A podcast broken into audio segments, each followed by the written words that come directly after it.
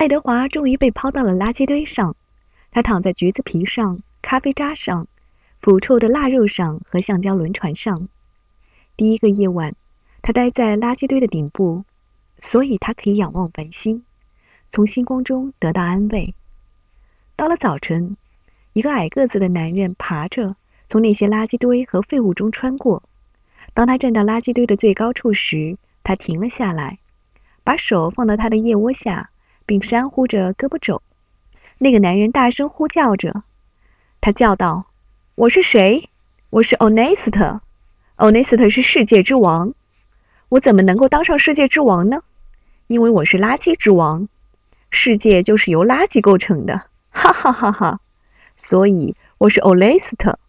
欧雷斯特是世界之王。”他又吹嘘起来。爱德华倒是赞同欧内斯特的世界是由垃圾构成的这一说法，特别是在他来到了垃圾堆的第二天以后，一车垃圾被直接倾倒在了他的头顶上，他躺在那里被活埋了起来。他不能看到天空，他不能够看到繁星，他什么也看不到了。使爱德华能够坚持下来，给他以希望的是想到如何能找到罗莉，并为自己报仇。他要揪着他的耳朵，把他提起来。他要把它埋在一座垃圾的大山下。可是，差不多十个日日夜夜过去了，爱德华的身体上面和下面重重的垃圾和他的臭味使他的想法模糊了。很快，他就放弃了打算复仇的想法，陷入了绝望。这比埋在海底更糟，糟糕的多。更糟的是，因为爱德华现在已经是另外一只小兔子了。他也说不出是哪里不一样，他只是知道自己变了。他又回忆起了佩内格尼娜讲的关于什么人也不爱的公主的故事。那巫婆把她变成了一头油猪，就是因为她什么人也不爱。现在他明白其中的原因了。他听到佩内格尼娜说：“你使我很失望。”为什么？他问他：“我为什么使你失望？”不过。他现在也知道那个问题的答案了。那是因为他不够爱阿比林，而现在他离开了他，这件事他永远也无可挽回了。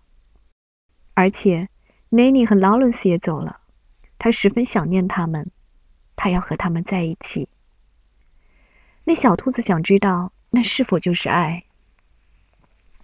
日子一天一天的过去了。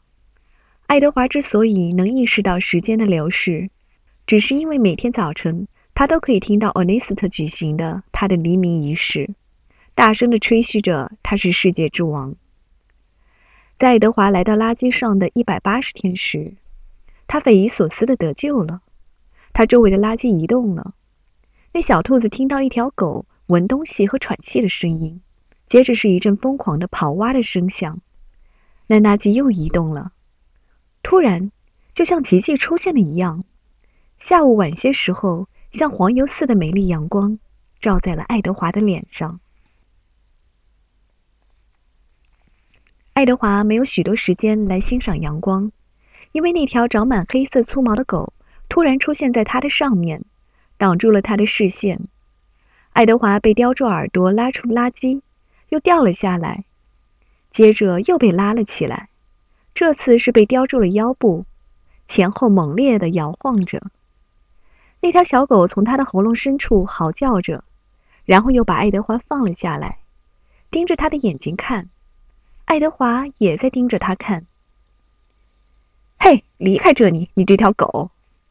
这是垃圾之王，也是世界之王的欧雷斯特的声音。那条狗叼住爱德华的粉色衣服便跑了。那是我的，那是我的。所有的垃圾都是我的，欧雷斯特喊道：“你回来！”可是那小狗却没有停下。阳光灿烂的照耀着，爱德华感到高兴。过去认识他的人谁会想到他现在会如此高兴？身上沾着一层垃圾，穿着一件衣服，被叼在一条狗流着口水的嘴里，并被一个疯狂的男子追赶着。可是他很高兴。那条狗跑呀跑呀，直到他们来到一条铁轨旁才停下来。他们跨过了铁轨，那里在一圈灌木丛中的一棵树叶散乱的树下，爱德华被放到了一双大脚的前面。那条狗开始狂吠起来。爱德华抬眼望去，原来那双大脚是一个长着又黑又长胡子的彪形大汉的。这是什么，露西？那男子说道。他弯下腰来，把爱德华捡了起来。他紧紧地抓着他的腰部。露西，那男子说：“我知道你是多么爱吃兔肉馅饼。”露西在吠叫着：“是的，是的，我知道。品味兔肉馅饼是件真正的美事，那是我们生活中的一件乐事。”露西又充满希望地叫了一声。千真万确的是一只小兔子。可是世界上最好的厨师也很难把它做成馅饼。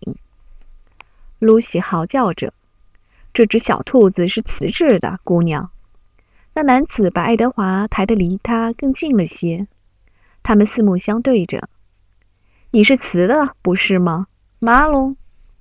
他嬉戏地摇了摇爱德华。“你是哪个孩子的玩具？我说的对吗？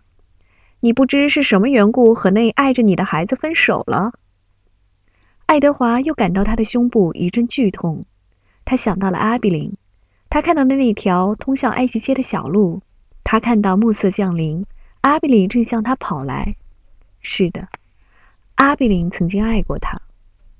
那么，马龙，那个男子说道，他清了清他的嗓子：“ 你迷路了，这是我的猜测。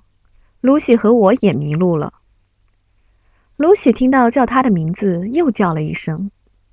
或许，那男子说：“你喜欢和我们一起迷路。我觉得在别人的陪同下迷路是件令人愉快的事。我的名字叫波尔，露西。正如你已经猜到的那样，是我的狗。